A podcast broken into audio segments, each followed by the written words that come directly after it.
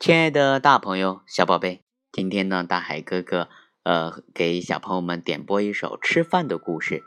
吃饭的故事，大海哥哥点播给韩青瓷小朋友，希望韩青瓷小朋友在学校呃还有在家里的时候，能够自己主动的吃饭。好了，现在我们好听的故事马上就要开始了。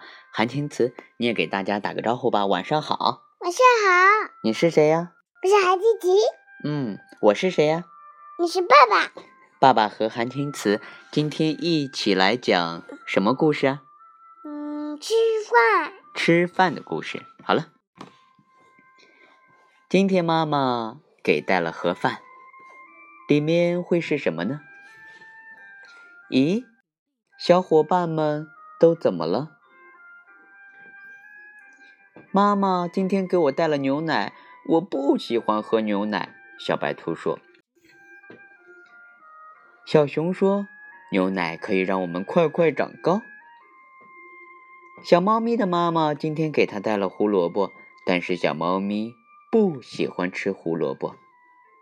小熊告诉他：“可是我从来没见过这么漂亮的胡萝卜，我想它一定比普通的胡萝卜要好吃。”小猪的妈妈今天给它带了黄豆，小猪说：“我不喜欢吃黄豆。”小熊告诉他：“不如我们来比一比，看看谁的饭盒里的豆豆少得快。”小河马在吃馒头，吃的好香啊！还有黄瓜和茄子。妈妈说：“挑食的宝宝不是好宝宝，大家一起快来吃吧！”亲爱的大朋友、小宝贝，今天呢，大海哥哥和韩青瓷给大家分享的，嗯，吃饭的故事呢。你听明白了吗？好，讲完了。好了，讲完了，我们明天见。我。